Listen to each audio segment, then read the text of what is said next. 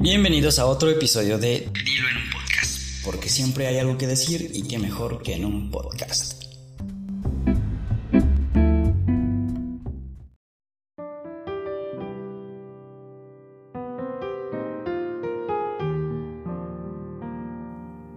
Quise volar y conocí la libertad.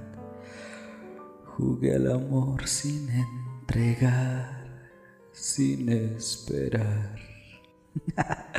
Cuando somos jóvenes no buscamos una pareja para estar con ella el resto de nuestra vida. ¿O sí? Es decir, claro que nos fijamos en la parte intelectual, cultural, la educación de la otra persona, pero si es guapo o guapa, con eso tenemos para que querramos estar con ella todo el día, a todas horas, pegados como sanguijuelas y chuparnos todo. Quizá sea la etapa del enamoramiento, esa en la que sin pensar prometemos las estrellas, la luna y el sol, sin tener ni puta idea de cómo se consigue un peso porque se lo pedíamos a papá o a mamá y ellos con tal de vernos triunfar nos daban el dinero. Ándale, mijito, para que le invite una niega a su novia. Ay, ya es todo un hombre, mi pequeño.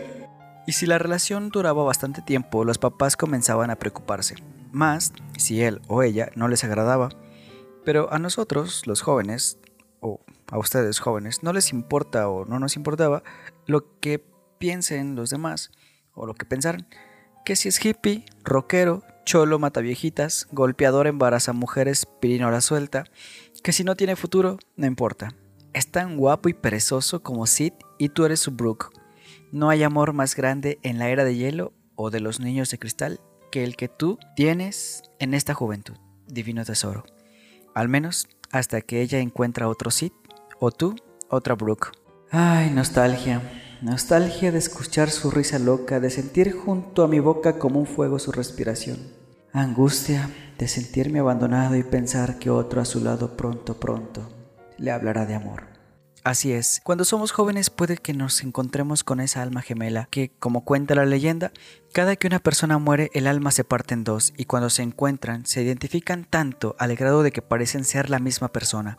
Hay conexión, hay química entre esas dos personas, pero también con otra y con otra y otra y otra y otra.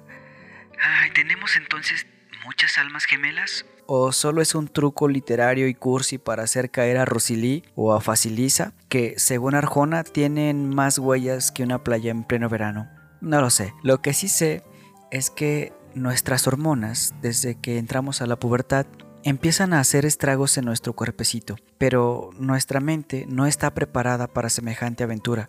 Nuestros corazoncitos están indefensos y dispuestos a las garras del más hábil y del que tiene más saliva y come más pinole. Y aquí vengo para eso, a borrar antiguos besos con los besos de otra boca. Por eso, amigos míos, jóvenes del alma y del corazón, cuando leía a Bucay y Salinas en su libro Amarse con los ojos abiertos, me di cuenta de que sí, el amor es algo jodidamente hermoso, lleno de tropiezos y fracasos, de caminos angostos y tenebrosos, pero que se puede y se debe disfrutar antes, durante y después. Y bueno, hay, algo que me gusta mucho del libro y bueno, hay muchas cosas. Yo creo que todo el libro me gusta y te voy a compartir solo una parte, de hecho solo el principio, en, en, palabras mías y combinadas con las del libro. No existe la pareja ideal, el vivieron felices por siempre, solo existe en los finales de las películas, de los cuentos o leyendas, porque en la vida real no se puede vivir eternamente enamorado. Alguien así solo es tóxico, peor que el coronavirus. No, Galgadot, no. No puedo estar eternamente enamorado de ti. Bueno, tal vez sí, pero ¿hasta cuándo me dirás que me quieres? Esto es urgente porque la eternidad se nos acaba.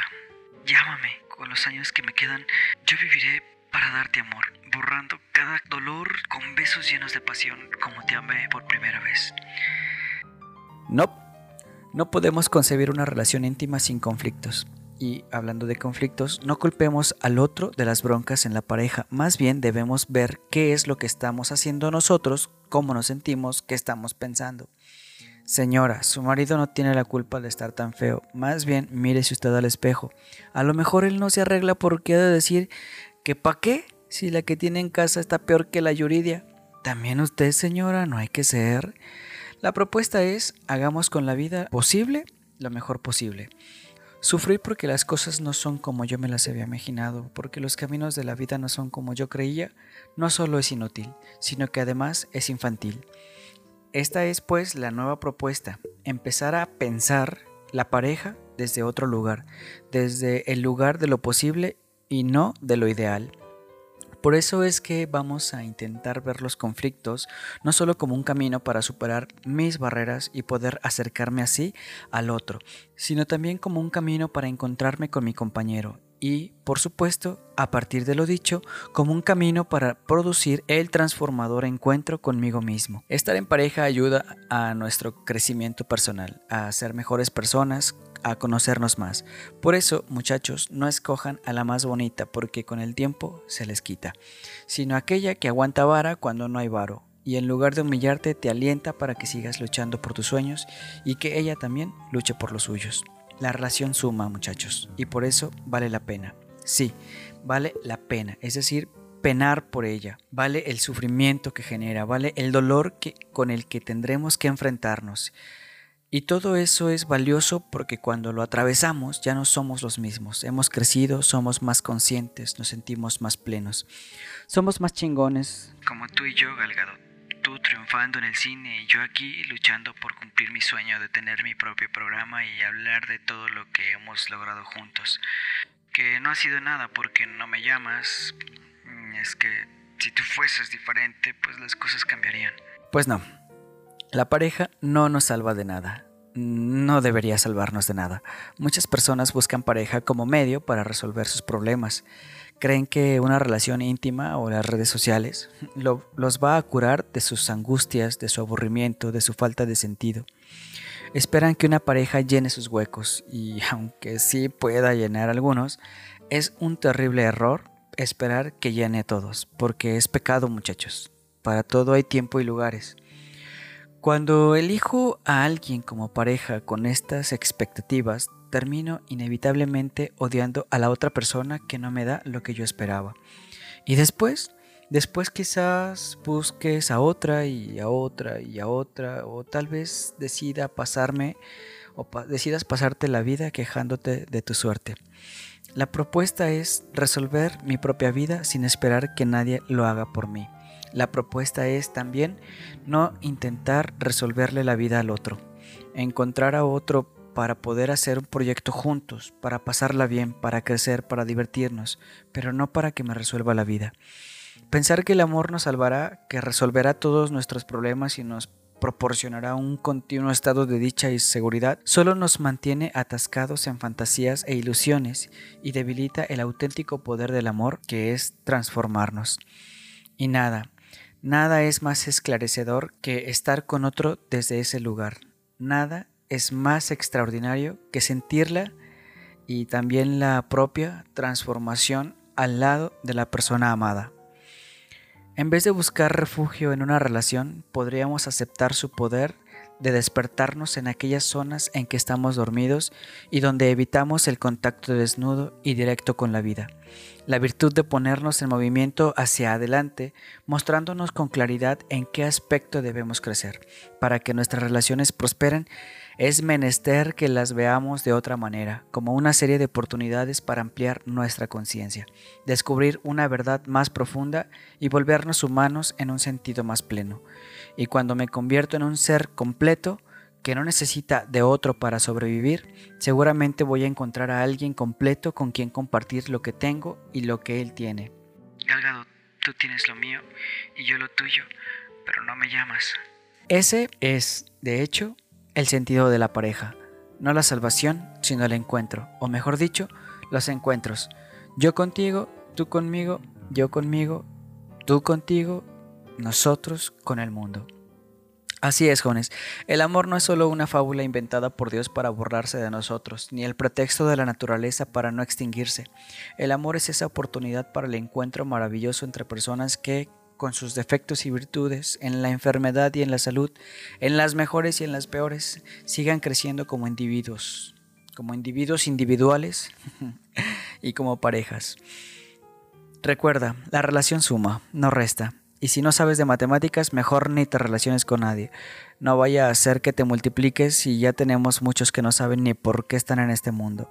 No, no es tan sencillo como una simple operación matemática, pero es tiempo de reflexionar y comenzar a preguntarnos para qué nos relacionamos con los demás. ¿De verdad quiero una relación de pareja o solo quiero amigos o solo quiero encuentros casuales o un sugar daddy? Saber lo que queremos nos permite ser honestos con el otro y no engañarlo, porque el corazón, aunque parezca mentira, sí se expone machín y más cuando estamos experimentando las señales de que el sistema límbico está en un correcto funcionamiento, segregando serotonina, dopamina y demás para la creación de emociones son datos de mi psicóloga personal, la misma zona cerebral que las adicciones.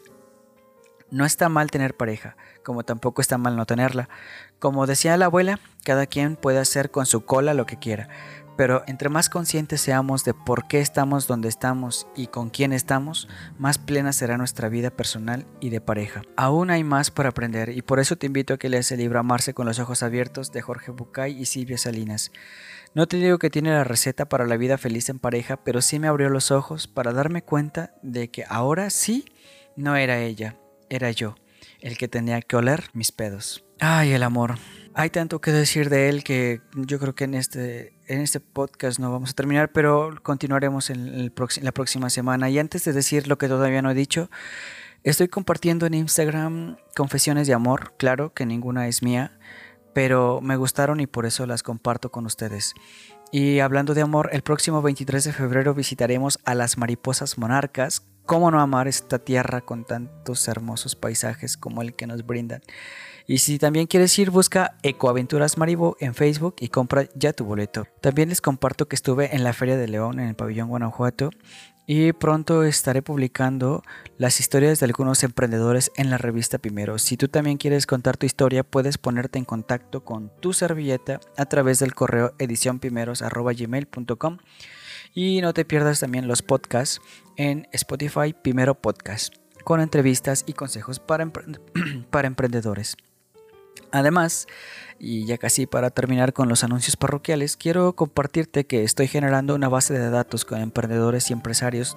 La idea es que todos podamos unirnos y hacernos más fuertes. Ya cuento con especialistas en imagen personal y profesional, en diseño, en creación de contenido para redes sociales, coaching, eh, eh, alguien que sabe de jardinería y de de, toda esta cuestión de jardines urbanos, esa es la palabra correcta, jardines, la, frase correcta, jardines urbanos, eh, expertos en asociaciones civiles, en certificaciones, arquitectos, contadores, psicólogos, agencias de viajes, especialistas en páginas web, nutriólogos, y poco a poco va creciendo nuestra comunidad. Si tú quieres ser parte de este gran grupo, ponte en contacto conmigo a través de mi correo romanhernandezblog.gmail.com. Puedes mandar Puedes mandarme tus dudas o si necesitas los servicios de alguno de los compañeros que ya mencioné, también lo puedes pedir por ahí. Quédate pendiente y por, porque tendremos eventos en los que estarás beneficiado o beneficiada siendo parte del grupo. Y ahora sí, antes de que le cambies, mm, ¿sabes qué es un calambur? No, no es el que te da cuando estás en el acto del amor. Eso se llaman calambres y la nutrióloga dice que debes comer más plátano y hacer más ejercicio para que ya no te den a la hora de la hormona un calambur es una agrupación de varias sílabas de modo que alteren el significado de las palabras a que pertenecen. Por ejemplo, este es conde y disimula. O entre la flor y la rosa, su majestad escoja. O si el enamorado es listo, sabrá el nombre de la novia y el color del vestido. Ahora sí, ya me voy, porque me está entrando una llamada y... ¡Ay, es Galgadot! La odio, pero me tiene en sus manos y me lee lo mismo que un libro. Hi, what's up? How are you doing? I'm sorry, but I already got married. ¿Qué? ¿Cómo que no me entiendes? Te estoy hablando en inglés. Además, siempre que te pregunto qué, cómo, cuándo y dónde, tú solo me contestas. you.